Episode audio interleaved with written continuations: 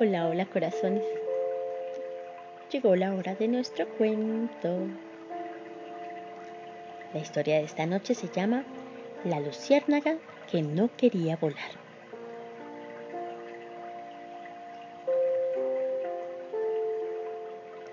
Hace muchos, muchísimos años, un bosque de Tailandia se iluminaba cada noche gracias a la luz de las luciérnagas. Los animalitos formaban un enorme grupo que vivía en comunidad dentro de los agujeros que había en la corteza de un gran árbol que tenía muchos, muchos años. Cuando desaparecía el cálido sol de verano y un manto oscuro lo cubría todo, las luciérnagas muy, muy juntitas salían a bailar. Sus cuerpos titilaban como pequeñas estrellitas resplandecientes. Cientos de lucecitas iluminaban la noche, creando un espectáculo maravilloso para el resto de los animales.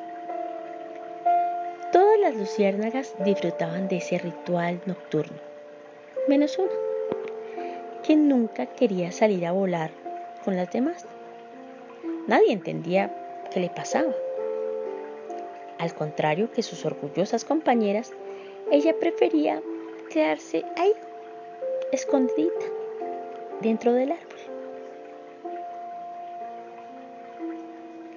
Un día, su abuelita, una de las luciérnagas con más experiencia en el arte de la danza nocturna, se quedó hablando con ella. Querida nieta, le dijo cariñosamente, ¿qué te pasa? Nunca quieres salir a volar con nosotras y no sabemos cuál es la razón. Es muy divertido y nos da mucha pena que seas la única que no participe en este maravilloso juego. Ay, abuelita, es que me da mucha pena. Me da mucha pena. Cuando veo la increíble luna iluminando la noche con su brillante luz, pues me siento muy fea, muy chiquita, muy insignificante. Yo jamás podré compararme con ella y por eso no quiero salir.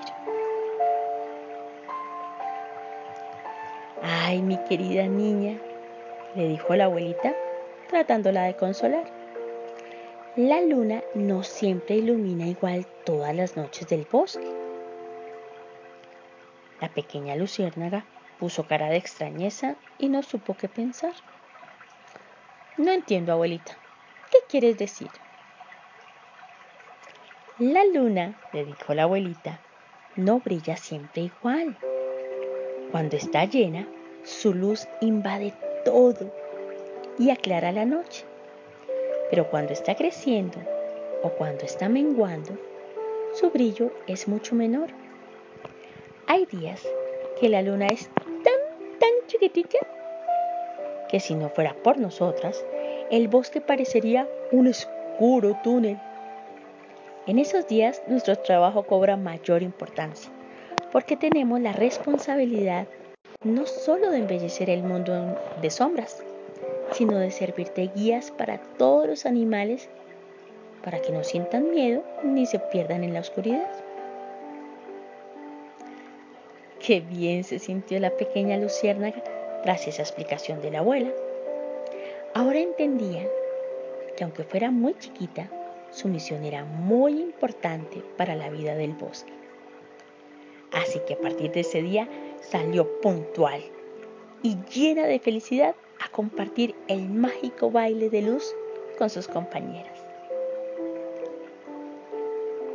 Y colorín colorado, este cuento se ha acabado. Y a mis niños hermosos les ha encantado. A mirar la luna y a soñar bonito corazones.